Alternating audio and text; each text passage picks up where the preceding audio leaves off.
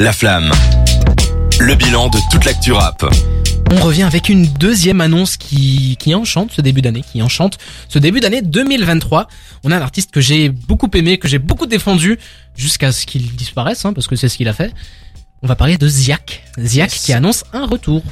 un nouvel album même qui s'appellera Chrome qui sortira le 24 février donc dans plus ou moins un mois ça fait quelques jours qu'on sentait qu'il y avait des rumeurs qu'on voyait des tweets passer comme quoi ah là il y allait, il y allait avoir un album Il y avait de la soupe habituelle de nouveaux posts sur Insta, nanani. et les, les rumeurs vont bon Exactement. train comme on dit mais il l'a annoncé hier pendant son, son zénith de, de Paris Euh, il n'y a pas encore de, de tracklist, mais euh, voilà, ça sera sans doute une des grosses sorties de ce début d'année. En tout cas, si pas une des grosses sorties, une des sorties les plus suivies.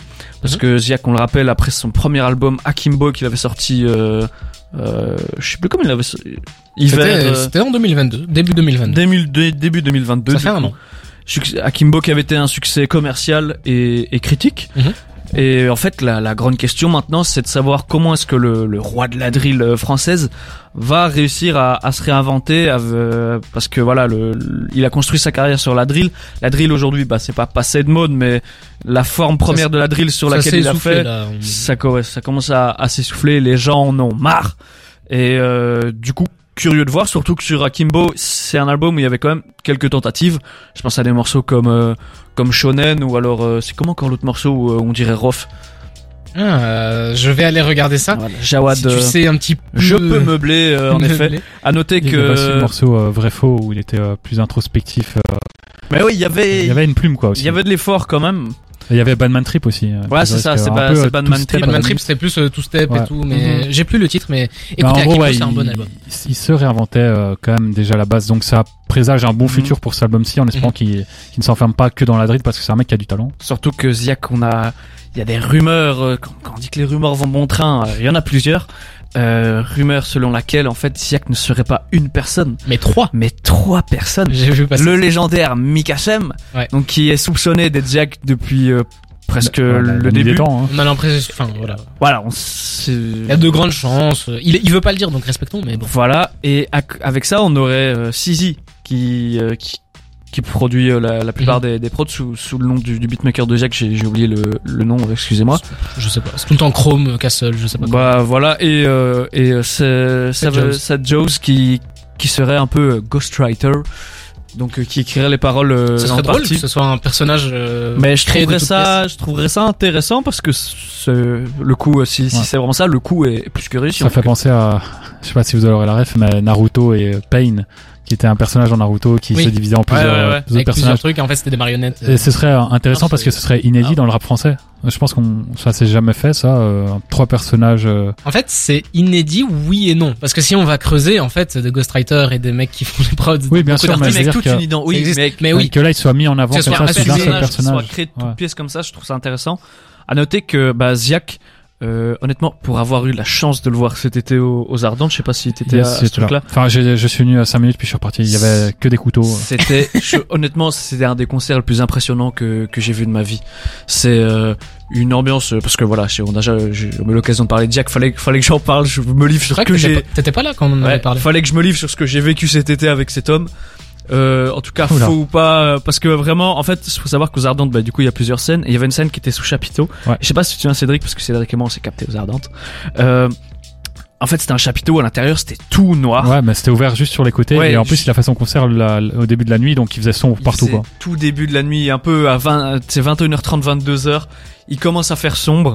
Il arrive, tout est noir. Les gens sont tous cagoulés parce qu'il y a une, c'est fin de journée, les gens sont déchaînés. Ouais. Il y a une ambiance, c'est Ziak, c'est Ziak, tu vois. C'est pour ça que j'aime sa musique. Et il arrive sur scène. Je vous jure, j'ai cru voir l'Undertaker de mes propres yeux. Et en plus, tout le monde qui chante et avec la résonance qu'il y avait. Mais dans le chapiteau, tu mets 10-15 000 personnes, tu vois. C'est, euh, c'était impressionnant et tu voyais des, des, des, des trucs voler dans tous les sens. Et à un moment, je me suis retourné et j'ai vu un mec me taper sur l'épaule et me dire, mec, tu peux m'aider à passer ça? Il y avait une table au-dessus de ma tête comme ça que je, je n'ai jamais vécu ça de ma vie. Pourtant, j'ai fait beaucoup de concerts. Mais, euh, voilà, fallait que je me livre sur, sur cette expérience. Mais si vous avez l'occasion d'aller voir Ziak en concert, faites-le. C'est une expérience et ça fait partie peut-être du, du projet Ziak. euh, Ouais, c'est ça. T'as parlé de, du fait que, allez, ça fait un petit peu peur parce que euh, la drill, ça s'essouffle. Il a créé son personnage autour de ça et c'est vraiment là-dedans qu'il excelle.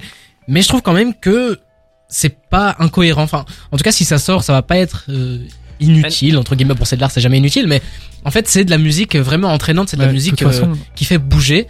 Et il y en a pas tant que ça, ou il y en a peu qui, en- qui arrivent façon, aussi bien que lui. tu, tu peux te réinventer. Il y avait les artistes qui faisaient de l'horrorcore aux États-Unis au début. Ouais. Et qui sont inventés dans d'autres styles en gardant une image en- quand même assez violente ou dangereuse entre guillemets. Donc ils pourraient se réinventer, faire d'autres styles musicaux tout en gardant cette image de mec euh, très violent quoi. Je pense que l'un n'empêche pas l'autre, mais ce- c'est vrai que c'est un peu dommage qu'ils s'enferment juste dans la drill ou en tout cas la drill classique parce que il a déjà tenté des drills un peu plus euh, variés et diversifiés comme euh, le fait Central C par exemple. Il pourrait faire ça je pense.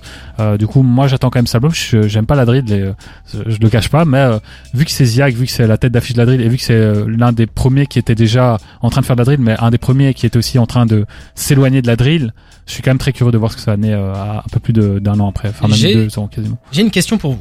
Je vais, je vais d'abord y répondre, comme ça vous avez le temps de réfléchir, mais qu'est-ce qu'on, qu'est-ce que vous voudriez voir dans cet album niveau featuring? Parce que Ziak, ça a jamais été un artiste qui a fait beaucoup de featuring, Mhm. sauf récemment, il a fait euh, un featuring avec Kershak. qu'on- ouais. Et euh, peut-être qu'il va s'ouvrir justement à d'autres artistes Mais- pour partager l'univers. Donc je vous pose la question, je vais répondre d'abord comme ça vous avez le temps de réfléchir. J'aimerais bien le voir avec Menace Santana. Menace Santana, c'est un artiste, on n'en parle pas souvent, mais c'est un artiste que je trouve très efficace. Ah, ils un sont très petit proches. peu dans, ouais, un petit peu dans la même veine. Bon, les deux sont masqués, les deux font de la musique où ils ont beaucoup de couteaux, mais Allez, tu parlais d'horrorcore juste avant. Moi, directement, j'ai pensé à, à Menace Santana. Je me suis dit, les deux, ça pourrait faire le morceau Halloween ultime. quoi. Et j'ai vraiment envie d'entendre ça. Et puis, on parlait de Kekra juste avant. Ouais, Ben, moi aussi je pense à Kekra. Ziak Mm. Kekra, ça Ouais, pourrait être quelque vrai. chose de Ouais, très ouais. intéressant, surtout que Ziak, dans son dernier album, s'essayait à des trucs un petit peu plus différents, de la two-step et tout, et je pense que Kekra pourrait vraiment l'amener dans un truc intéressant à écouter.